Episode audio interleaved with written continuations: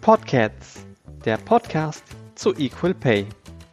Herzlich willkommen zum Podcast der Equal Pay Day Kampagne. Ich bin Natascha Heinisch. Und ich bin Maximilian Kalk. Wir arbeiten beide im Equal Pay Day Team.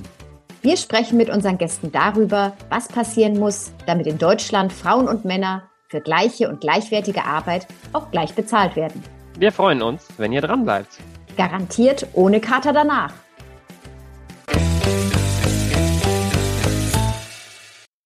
Mensch, Max, hast du eigentlich auch mit Schrecken neulich festgestellt, dass der erste Harry Potter-Film schon wieder 20 Jahre her ist? 20 Jahre schon. Äh, das wusste ich gar nicht. Also mir kam es vor, als wäre es gestern gewesen. Ja, da waren die alle noch so klein und jetzt sind sie alle Jetzt sind sie alle so groß und treffen sich 20 Jahre später wieder. Das ist aber eigentlich eine ganz schöne Geschichte. Also ich mag eigentlich Harry Potter ganz gerne. Ich mochte es zumindest als Kind ganz gerne. Also ich habe die Bücher wirklich verschlungen.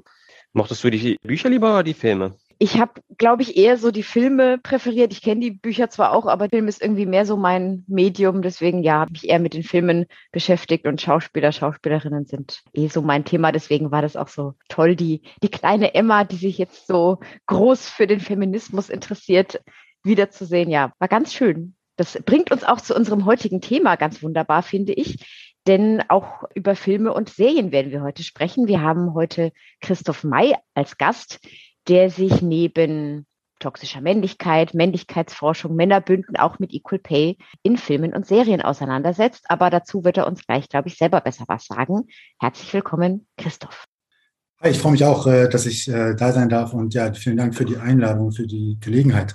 Ich bin Christoph May und ich hab, bin, bin kritischer Männerforscher und habe 2016 mit äh, meiner Co-Founderin Stefanie May das Institut für kritische Männerforschung gegründet und wir haben am Anfang darüber gebloggt, dann haben sich langsam Seminare und Workshops ergeben und jetzt werden wir vor allem für, für drei Themen angefragt, vor allem Männerbünde, also männliche Monokulturen, wie kann man die aufbrechen in Unternehmen, Organisationen.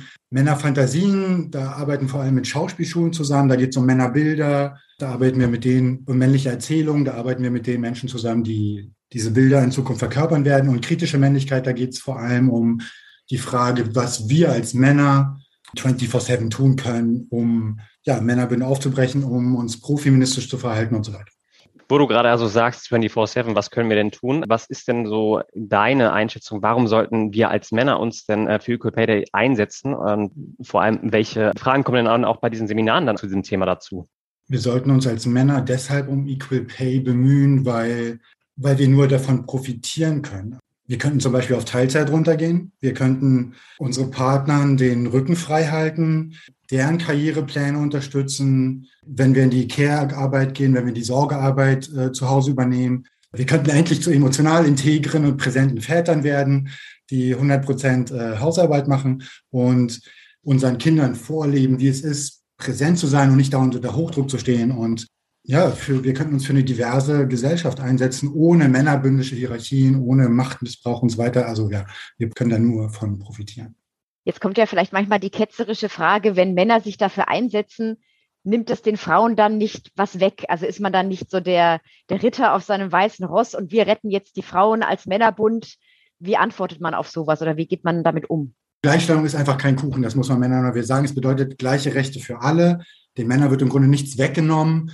Sie können hier nur gewinnen von äh, Diversität und Gleichstellung in und außerhalb eines Unternehmens sind, sind ein Gewinn für die gesamte Gesellschaft also auch für die Männer natürlich.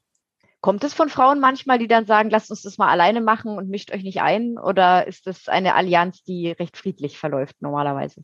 Nee, also das erlebe ich gar nicht. Ich, ich bin dankbar für jede Frau, inter, trans, non-binary Person, die in unsere Seminare kommt und überhaupt noch Lust hat, an dem Thema teilzunehmen. Unsere Aufgabe ist es vielmehr, Männer in die Verantwortung zu nehmen und zu sagen, hey, es ist unsere Aufgabe als, als Männer, diese Männerbünde aufzubrechen und unsere Macht und Privilegien abzugeben. Wie kann ich denn Geschlechtergerechtigkeit interessant machen? Wie kann ich das sexy machen? Also ich finde vor allem den Männern müssen wir es nicht schmackhaft machen. Ich denke, äh, wir müssen sie nicht darum bitten und wir müssen auch nicht länger darauf hoffen oder es, es von ihnen einfordern. Genau, nee, stattdessen sollten wir es von ihnen einfordern. Also wir als Männer müssen es offenlegen, wir müssen es transparent machen, Gehälter, Löhne transparent machen und ja, mit wir meine ich wir als Männer. Es ist nicht die Aufgabe der Frauen, inter, trans oder non-binary Personen für Gleichstellung zu kämpfen, sondern es ist unsere Aufgabe und unsere Macht und Privilegien abzugeben, zur Verfügung zu stellen, unsere Männerbünde aufzubrechen. Also diese männlichen Macht-, Schweige-, Blockadekulturen aufzubrechen, allein nicht über Geld zu sprechen. Es ist, ist ein absolut männliches Narrativ. Diese unsichtbare Hand von Adam Smith ist ja nur deshalb unsichtbar, damit niemand sieht, was sie alles zur Seite schafft, wer sich bereichert, wer viel zu viel davon hat, wer mit Krieg und Jobs spekuliert und so weiter. Also ja, das ist unsere Aufgabe als Männer, das äh, aufzubrechen. Du hast jetzt gerade von der unsichtbaren Hand gesprochen. Das heißt also, in den Seminaren geht es dann also auch nochmal um so allgemeine philosophische Konzepte wie das vom freien Markt oder wird es eher nicht so stark angegangen? Doch, wir sprechen oft über Wirtschaft. Gerade wenn, äh, wenn wir mit Unternehmen zusammenarbeiten, dann, dann ist immer die Frage, woher kommt dieses äh, männlich dominierte Wirtschaftsbild, das Sie haben. Es gibt ein Buch von Katrin Marcel, das heißt Machonomics. Ich finde diesen Begriff, der trifft ziemlich gut, wo sie auch zeigt, dass ja, bei Adam Smith, dass, dass der Homo economicus im Grunde immer ein Mann war, dass äh, Adam Smith damals tagsüber seine Wirtschaftstheorien geschrieben hat und abends nach Hause ist und sich von seiner Mutter hat das äh, Abendessen kochen lassen, ohne dass Frauen und Mütter in den Theorien natürlich jemals vorkamen. Also das ist schon, ist schon Thema und das prägt uns ja alle. Unsere Wirtschaft ist von Männerbünden, von männlichen Monokulturen dominiert. Das Kapital liegt in männlicher Hand. Das ist immer wieder Thema. Ich wüsste immer ganz gerne, warum gibt es denn äh, ja so wenige Männer in der Öffentlichkeit, die sich so ganz stark dagegen aussprechen und auch im wirtschaftlichen äh, Bereich dagegen aussprechen, dass die klassischen Männlichkeitsbilder vom ja, starken Mann, der irgendwie anpacken kann, die Muskeln spielen lässt, sich durchsetzt. Warum wird denn das also auf der öffentlichen auf, oder auf offener Ebene weniger hinterfragt? Na, vor allem deshalb, weil Männer natürlich in hohem Maße davon profitieren. Ne? Zumindest in der Logik männlicher Machtkulturen, männlicher Monokulturen. Das, das Fundament für Männerbünde, muss man wissen, ist die Abwehr von Frauen, ist die Abwehr von Intertranspersonen, Non-Binary-Personen. Alles, was Männer so produzieren, schreiben, in die Welt bringen, ist ohne diese Abwehr im Grunde nicht zu denken. Der Männerbund muss also um jeden Preis aufrechterhalten werden und ja, der Katalog männlicher Abwehrstrategien, der ist enorm. Also damit haben wir tagtäglich zu tun. Das haben wir in 4000, 6000 Jahren Patriarchat, haben wir da uns einiges ausgedacht, um nicht an dieser Diskussion teilnehmen zu müssen, um das, um die anderen draußen zu halten, dass die nicht teilhaben dürfen. Deshalb wehren sich Männer einfach oft dagegen, weil, weil sie Angst haben, ihre Macht zu verlieren, ihre Privilegien abgeben zu müssen und so weiter. Wie komme ich denn ran an einen Mann, der so fest verfangen ist in diesen Strukturen? Wie kann ich ansetzen, jemanden da zu verändern und eine andere Sichtweise zu bekommen. Wir versuchen, die Männer in ihrer Lebensrealität auch abzuholen, damit sie nicht gleich abgeschreckt sind. Also das Schwierigste ist natürlich, die Männer erstmal in die Seminare zu bekommen.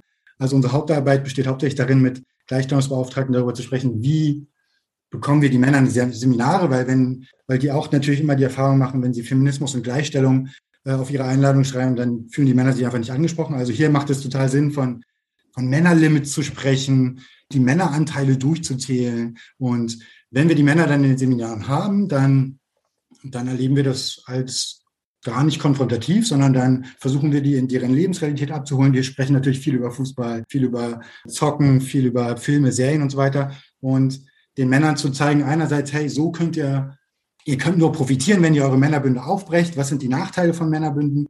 Aber hier sind auch die, wir versuchen auch einfach neue Perspektiven zu zeigen den Konsum komplett umzustellen. Das muss man erstmal machen als Mann, weil wir hauptsächlich männliche Dinge konsumieren, Musik, Literatur lesen, männlich dominierte Drehbücher, Filme, Serien schauen und so weiter. Und also den Konsum ändern und andererseits die Männerbünde aufbrechen, das, das kann man Männern gut schmackhaft machen, indem man die direkt dort abholt, wo die stehen und womit die sich auskennen. Kann ich dann sagen, zum jetzigen Zeitpunkt, dass Equal Pay eigentlich durch so Männerbünde verhindert wird? Also die Wirtschaft besteht vornehmlich aus männlichen Monokulturen.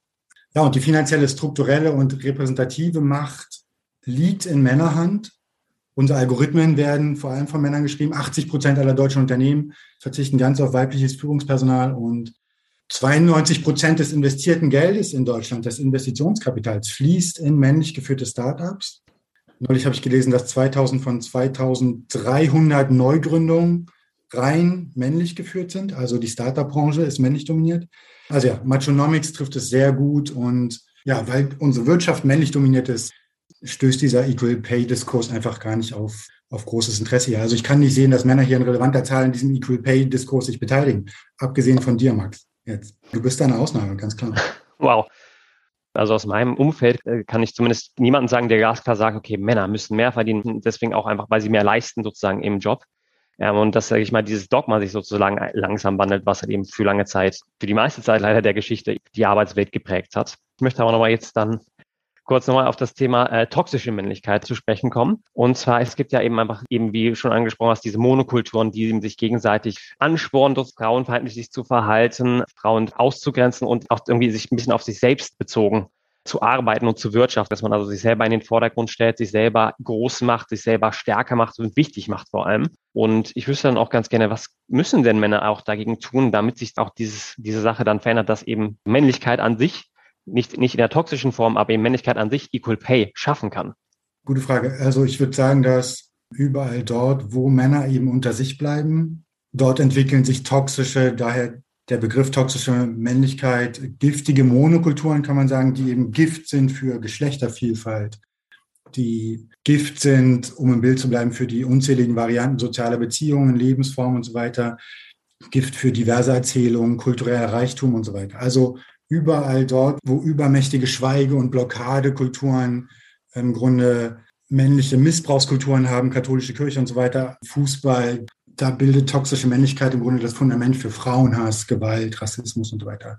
Für Verschwörungstheorien, Hate Speech, Mansplaining, also diese ganzen Abwehrstrategien und ja, männliche Monokulturen verhindern im Grunde alles, was die Welt gerade voranbringen würde. Also Klimaschutz, Diversität, intersektionaler Feminismus, soziales Engagement. Also das Einzige, was wir tun können, weil du gefragt hast, ist, diese Männer im Grunde, Bünde im Grunde aufzulösen, nicht mehr in männlichen Teams zu arbeiten, die männlich dominiert sind, selber für eine diverse Gesprächskultur auch sorgen, für diverse Teams, und ja, diese, vor allem diese Kritik an männlichen Monokulturen beschleunigen. Als Männer, das ist unsere Aufgabe als Männer, muss man ja sagen. Es ist nicht die Aufgabe der Frauen, Intertranspersonen hier weiter kämpfen zu müssen, sondern das ist unsere Aufgabe, ja.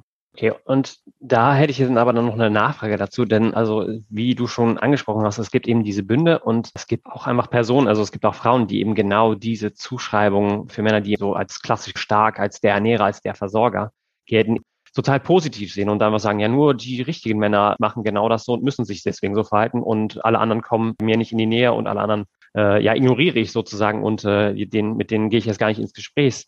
Wie können wir denn diese Menschen, die eben diese Eigenschaften der toxischen Männlichkeit als positiv konnotieren, wie können wir denn die dafür gewinnen, von diesem Dogma abzulassen oder von dieser Haltung, die eben alles, was irgendwie uns voranbringen würde, ja abzulassen?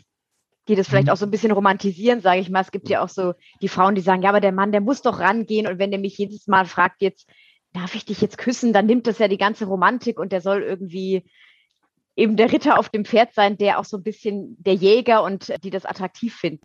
Das vielleicht noch als Nachschub. Also ich, ich kenne ich kenne mich in der, ich bin ja Männerforscher und ich kenne mich in der Lebensrealität von Frauen nicht, natürlich nicht so gut aus wie die Frauen selbst und deshalb kann ich nur für die Männer sprechen, aber ich bin mir natürlich bewusst, dass auch Frauen, inter, trans, non-binary Personen in männlichen Monokulturen sozialisiert werden und auch diese toxischen Männerbilder auch reproduzieren zum Teil. Ich sitze im Kino in Actionfilmen auch mit 50 Prozent Frauen, die diese Filme feiern und diese Männerbilder als Beispiel. Aber aus unserer Arbeit kann ich sagen, dass, dass wir gute Erfahrungen damit gemacht haben, Männern neue Perspektiven weit, also äh, zu zeigen, dass, dass die neue Perspektiven kennenlernen, diverse Perspektiven kennenlernen. Wie ich vorhin auch schon gesagt habe, es macht total Sinn, erstmal den ganzen Konsum umzustellen, sich dessen überhaupt bewusst zu werden, was höre ich so an Musik, sich bewusst zu werden, dass die Musik, die ich konsumiere, männlich dominiert ist, die Drehbücher, die ich mir anschaue, die Filme, Serien meist mit männlichen Protagonisten und von Männern geschrieben werden. Literatur natürlich, der Literaturkanon und in den Unis, in, der, in den Buchhandlungen männlich dominiert, in den Verlagen. Also den Konsum umstellen, das ist sehr wirksam. Und wenn man dann zehn Jahre keine, ja, erstmal zehn Jahre einfach keine Männer mehr lesen oder hören oder gucken.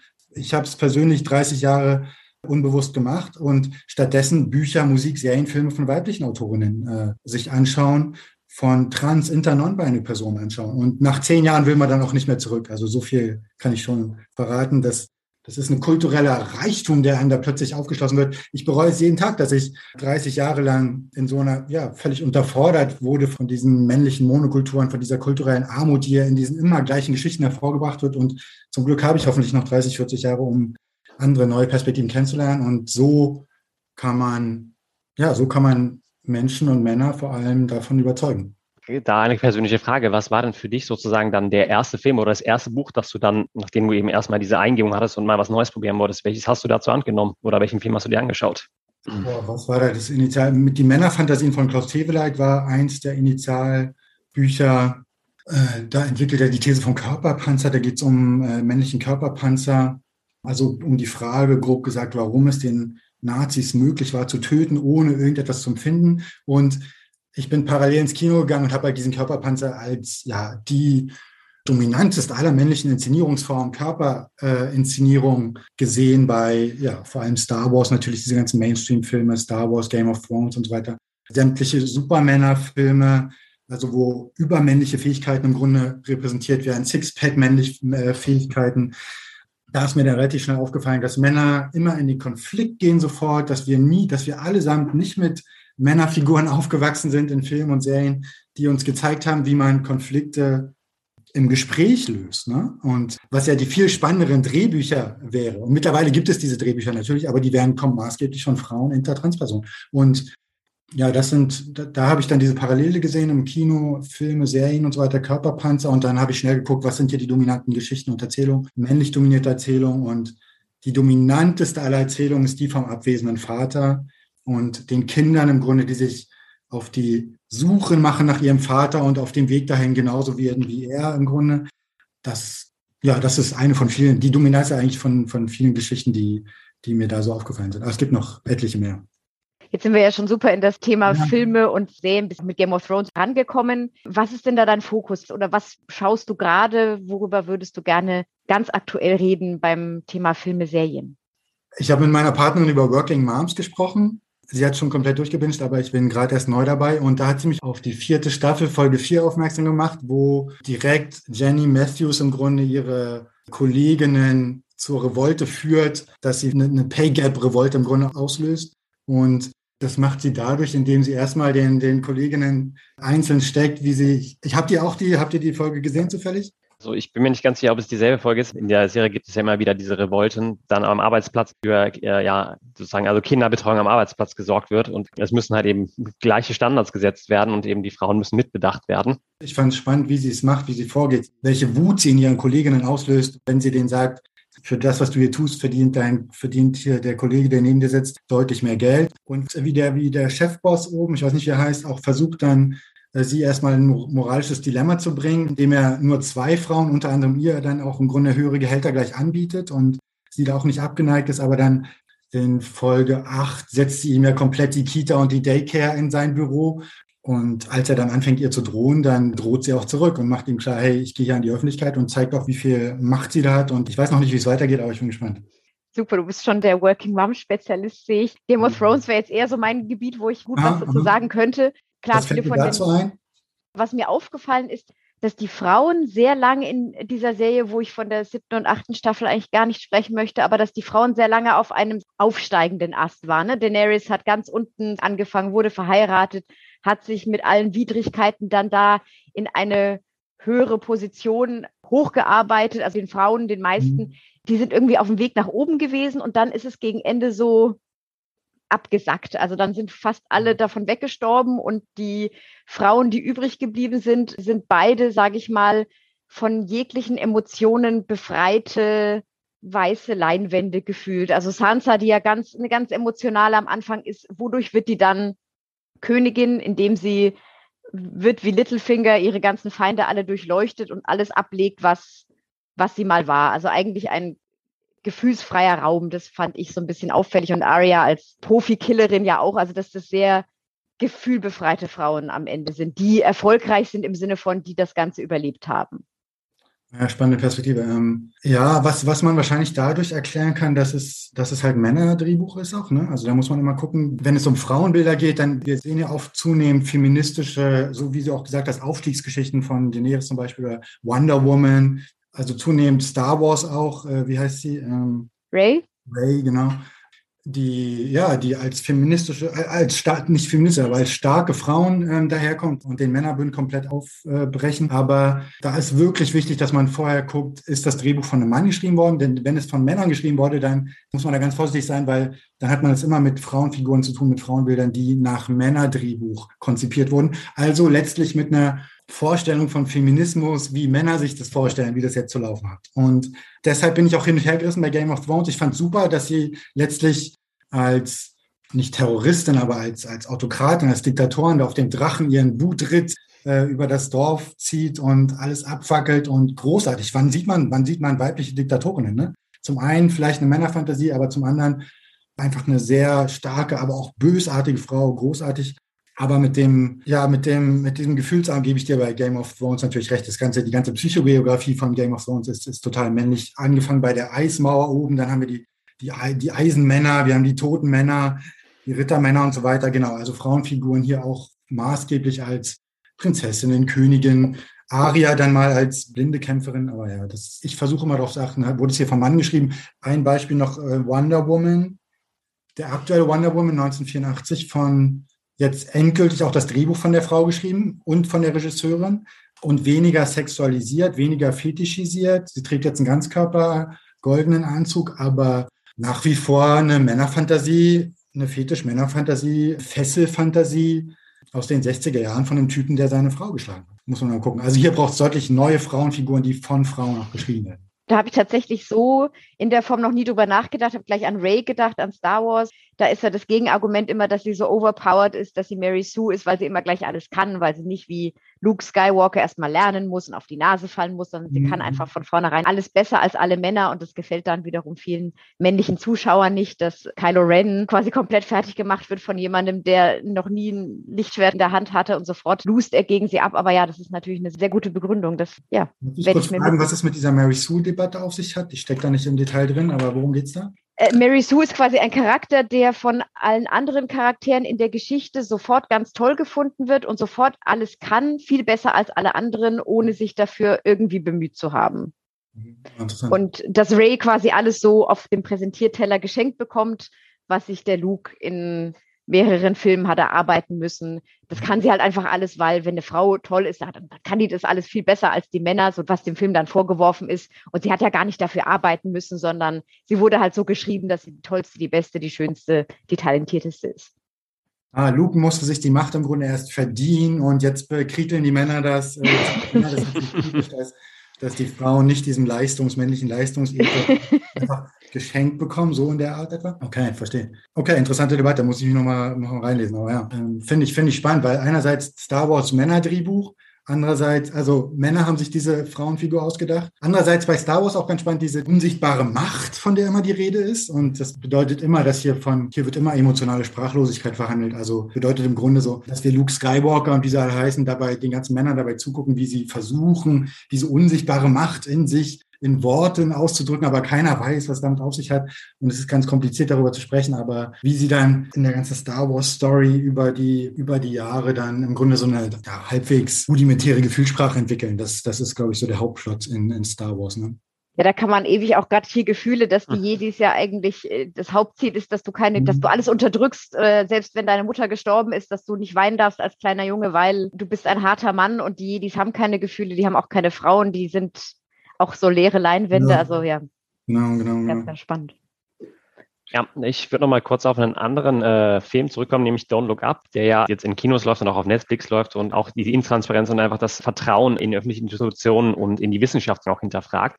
Und auch da haben wir natürlich wieder eine Frau als Präsidentin der Vereinigten Staaten. Das ist also auch wieder eigentlich noch ein, derzeit sogar ein Wunschgedanke ist. Wenn jetzt ich vor 20 Jahren gefragt worden wäre als zwölfjähriger Junge, ich hätte gesagt, ja, eine Frau wird eher Präsidentin als eine Person of Color. Dank Barack Obama wurde ich natürlich eines Besseren belehrt und bin auch sehr froh darüber. Aber wenn wir jetzt also nochmal diesen Film uns anschauen, ähm, wenn du nochmal die Kritik darauf aussehen willst, eben wie eine Frau sozusagen auch mit ein bisschen mit Stereotypen auch aufgeladen wird und auch der amerikanische Präsident oder das amerikanische Präsidentenamt an sich mit diesen Stereotypen aufgeladen eingeladen wird. Wie siehst du denn das? Ja, Don't Look Up fand ich, fand ich sehr super, die beiden Protagonistinnen super. Ähm, und ich fand sie auch als Präsidentin großartig natürlich. Aber vor allem fand ich diesen Milliardär äh, super dargestellt. Also der war ja im Grunde eine großartige Parodie auf Jeff Bezos und Elon Musk und Bill Gates und wie sie alle heißen. Und wie er auch komplett an der Präsidentin vorbei und sie da einlud und dann komplett sein Ding macht und dann scheitert er komplett mit seinen Maschinen auf diesem Planeten und ja, großartiger Film. Ich finde, der nimmt ja im Grunde alle Diskurse auf, die auch in der Realität gerade verhandelt werden. Ne? Also eine bessere Parodie auf die Verschwörungstheorien und ähm, 4chan, 8chan und äh, QAnon-Bewegung und so weiter. Die, die mhm. Querdenker und so weiter, eine bessere Parodie habe ich, hab ich bisher noch nicht gesehen.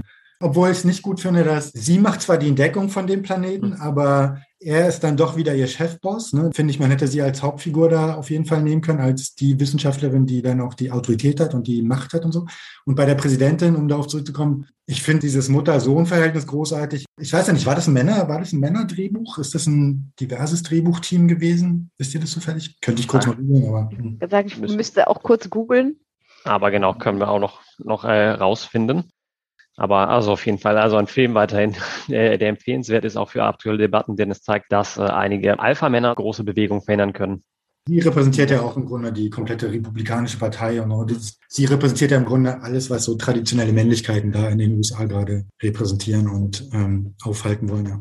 Adam McKay, also von einem Mann ein Drehbuch. Ah, da haben wir es. das ist eine Überraschung. Ja, gut. Okay. Gibt es noch einen weiteren Film, den wir besprechen wollen? Carrie Bradshaw ist mir noch eingefallen, Sex and the City. Ja, die, also die alte oder die neue oder beides. Weil bei der neuen ha. bin ich noch, äh, noch bei Folge 2, weil ich auf eine Freundin von mir warte, die aus dem Urlaub wiederkommt und dann machen wir gemeinsam weiter. Also ich habe nur die ersten zwei oder drei Folgen gesehen. Das alte aber mehrfach hintereinander weg alles. Ähm, nee, ich habe die neue leider noch nicht gesehen. Ich weiß nur, dass Mr. Beck gleich hops geht am Anfang. Dass ähm. Mr. Big, der, der, Schauspieler, jetzt voll in MeToo verfangen ist, was ja. auch nochmal ein, ein ganz anderes Licht auf diese Serie wirft, rückblickend, aber das ist auch wieder ein anderes Thema. Durfte der Serie erheblich schaden, dass das parallel rauskommt, war, glaube ich, war gut getimt auf jeden Fall. Und, aber irgendwie auch keine Überraschung. Ich meine, dass er als Mr. Big dann auch im Real Life, naja, ähm, aber auf jeden Fall eine Ansage, dass er dann am Anfang wenigstens gleich irgendwie vom, vom Laufband fällt. Und ich habe mit Steffi, mit meiner Partnerin oft darüber gesprochen, die ist auch Sex in the City-Fan gewesen damals. Ja, wie sehr das Frauenteam um Carrie Bradshaw auch so eine völlig irrealistische Lohn- und Gehaltsrealität widerspiegelt. Ne? Also, dass sie für ihre paar Kolumnen, die sie da schreibt, im Grunde sich ein komplettes New Yorker Apartment leisten kann, dauernd Taxi fährt, sich tausend Millionen Schuhe kauft und, und allein dieses Leben, was die da repräsentieren, das entspricht ja null der Realität. Also hier könnte man auch mal darüber sprechen, wie viele, viele Frauen, zumindest weiß ich, gerade Finanzexpertinnen äh, sprechen das Thema ja oft an, wie sehr sie auch von Sex in the City im Grunde da geprägt wurden und negativ geprägt worden sind, was sie für ein völlig falsches Bild von, für ein völlig falsches Verhältnis zu Geld auch entwickelt haben dadurch. Ja, allein diese Mr. Big-Figur, um zurück zu den Männern zu kommen. Ah ja, Sex in the City, äh, männliches Drehbuch, by the way, von zwei, von zwei schwulen Männern geschrieben, glaube ich. Ja, Michael Patrick King, den anderen, ja, also Michael Patrick King ist einer davon. Ja. Genau, das ist auf jeden Fall, was, was ganz auffällig ist, dass der Lebensstil, sie hat, glaube ich, eine Folge, wo sie sagt, sie muss Geld sparen und wo sie mit den Öffis einmal fährt und dann beschließt, nein, das mache ich nie wieder. Und sie muss es danach auch nie wieder. Und vielleicht also zu den Männern von der alten Serie ist ja die alte Debatte, ob man Team Aiden oder Team Big ist und dass der Aiden ist halt so netter und der ist immer so gut zu ihr und deswegen wurde der, glaube ich, von vielen Frauen, die die Serie damals geschaut haben, auch als das ist der langweiligere. Ne? Der Big ist ein Arsch, aber der ist halt sexy und der ist irgendwie cool mit seiner Zigarre und der isst immer Steak. Und der Aiden, ja, der isst halt Müsli-Riegel und ist ein ganz netter und ich glaube, das ist jetzt mittlerweile auch anders, aber das habe ich damals sehr stark miterlebt, dass Alex sagt, ja, zum Glück hat sie nicht den Aiden genommen, der war ja so langweilig. Und ich das damals auch noch so ein bisschen empfunden habe und jetzt schaue ich mir die Serie und denke mir, der war so toll, der Aiden, was war denn gut? Sie hat ihn nicht geliebt, wie auch immer, aber von diesen beiden Männern war der mit der gesünderen Beziehung und der besseren auf jeden Fall der, den sie am Ende nicht genommen hat. Spannend. Sie hat ihn nicht geliebt, auch ein sehr männliches Narrativ, so, ne? Hm. Muss immer Liebe sein. Aber Mr. Oder nicht Big, genug geliebt, oder ja? Ja, ja, genau, genau, nicht genug geliebt. Hm. Ja, spannend. Ähm, fällt mir noch irgendwas ein? Also, was ich noch äh, hatte als Gegenbeispiel von einem männlichen Protagonisten, der so in die ganz andere Richtung geht aus dem Harry Potter-Universum, war im ersten fantastische Tierwesen der Newt Scamander ja ein gutes Gegenbeispiel. Und ich frage mich jetzt, es kommt ja der dritte raus, aber im zweiten Film war er da schon gar nicht mehr so besonders wichtig und Dumbledore war viel wichtiger, ob das daran liegt, dass er nicht so gut ankam, weil er halt ein sehr weicher Charakter, ein sehr stiller, zurückgenommener, der nicht irgendwie mit der Axt irgendwo draufhaut, sondern der versucht über Dinge zu reden und ein ganz zurückhaltender Typ ist. Ob das vielleicht nicht gut genug ankam, das weiß ich nicht, aber das war zumindest so die, die Debatte, dass er eigentlich ein tolles Beispiel war, aber jetzt in den nächsten Teilen schon wieder in den Hintergrund gedrängt wird mhm. zugunsten der traditionell eher in Anführungszeichen männlicheren Protagonisten. Stimmt, habe ich auch wahrgenommen. Ich fand sein Verhältnis zu den Tieren fand ich ganz, ganz sweet. Aber ich habe auch wahrgenommen, dass der erste Teil war total, da hat er wirklich eine tolle, tolle, weiche, softe, überhaupt nicht aufdringliche feministische Männlichkeit repräsentiert, aber der zweite Teil, ja. man, man darf gespannt sein. Aber ja, man darf auch bei Sex and the City gespannt sein, ne? im Grunde, wie, wie, wie das jetzt weitergeht. Ich, ich habe in, in der Süddeutschen gab es eine gute Rezension dazu, aber findest du, es läuft gut an oder? Ich habe, wie gesagt, nur die ersten drei oder zwei Folgen. Die erste fand ich ganz schlimm, aber nur vom Drehbuch her. Also ich fand, es waren ganz gestellte künstliche Dialoge. Okay. Und dafür, dass es der gleiche Autor war, habe ich mich gewundert, weil ich dachte, na, du weißt doch, wie die Figuren geschrieben sind, warum reden die jetzt? Also man hat halt gemerkt, die reden dann so, wie du ja wohl weißt, hat unsere Freundin das und das gemacht, wo du denkst, okay, das erwarte ich in der Soap, aber das erwarte ich nicht, dass Leute in Sex and the City so reden, wo die Dialoge ja eigentlich immer so mhm. schön spitz und cool waren. Und dann wurde es ein bisschen besser. Und man merkt auf jeden Fall, dass sie viel von der Kritik äh, sich zu Herzen genommen haben, was fehlende Diversität, ähm, heteronormative Beziehungen, dass davon jetzt viel reinkommt. Es hat sich für mich nicht immer so organisch angefühlt, aber das war eben noch der Anfang. Also man hat gedacht, okay, jetzt machen sie gleich alles auf einmal, weil sie am Anfang gar nichts davon hatten und man hätte so ein bisschen natürlicher reinwachsen lassen können vielleicht, aber ich bin noch ganz am Anfang und ich hoffe, da kommt noch was. Ja, spannend. Ja, wir, wir können noch ewig weiterreden über, über ja. Breaking Bad, Sopranos und so weiter, aber. Ja, die Zeit wird irgendwann dann doch zu kurz.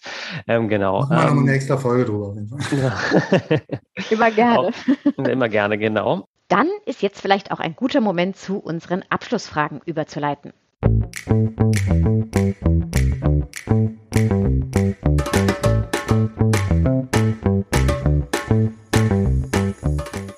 Was bringt dich aktuell zum Fauchen? Und was bringt dich zum Schnurren? Beim Thema Equal Pay.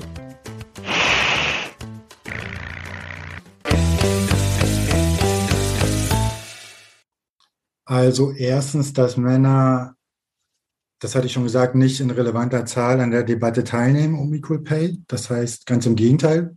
Ich sehe, dass Männer das blockieren, sich rausschweigen, zum Teil aktiv dagegen arbeiten. Und ja, das zum einen. Zweitens, diese, diese typisch männlichen Argumente, dass es sich rechnen muss, dass es wirtschaftlich sein muss, das nervt mich, dass es ohne Wachstum keine Gewinne gibt und so weiter. Also warum hört man so selten, dass männliche Politiker und Wirtschaftsbosse im Grunde für die Menschen reden, sich um deren Verhältnisse Sorgen machen und für die argumentieren, nicht für Profit und Wachstum. Das wäre das Zweite. Und drittens, ja, diese Intransparenz.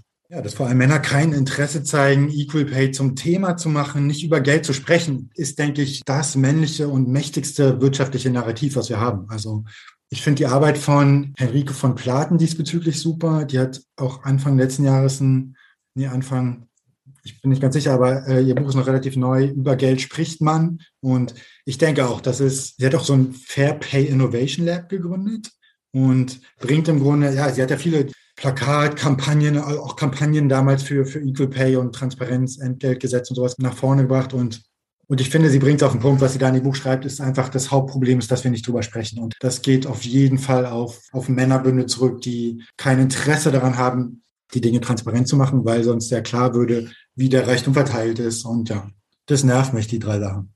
Das Gegenprogramm dazu, was sind denn drei Sachen oder bis zu drei Sachen, die dich beim Thema Equal Pay erfreuen oder wo du sagst, Mensch, da gibt es gute Ansätze, das ist eine gute Richtung, darüber freue ich mich.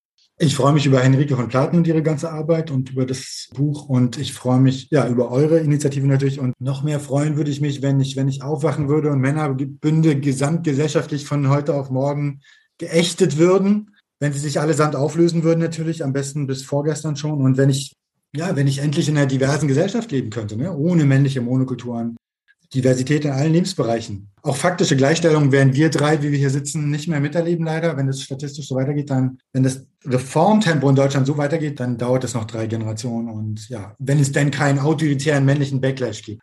Aber das wäre, ähm, um positiv zu bleiben, das wären Dinge, die mich glücklich machen in Bezug auf Pay Gap.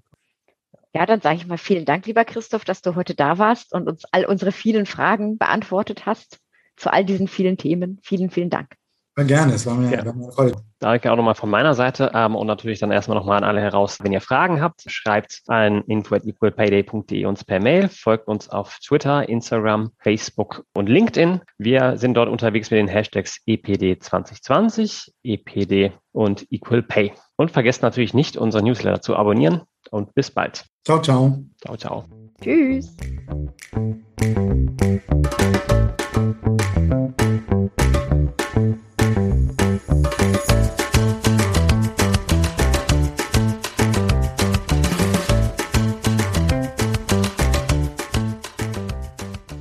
Equal Pay Day Deutschland ist ein gefördertes Projekt des Bundesministeriums für Familie, Senioren, Frauen und Jugend.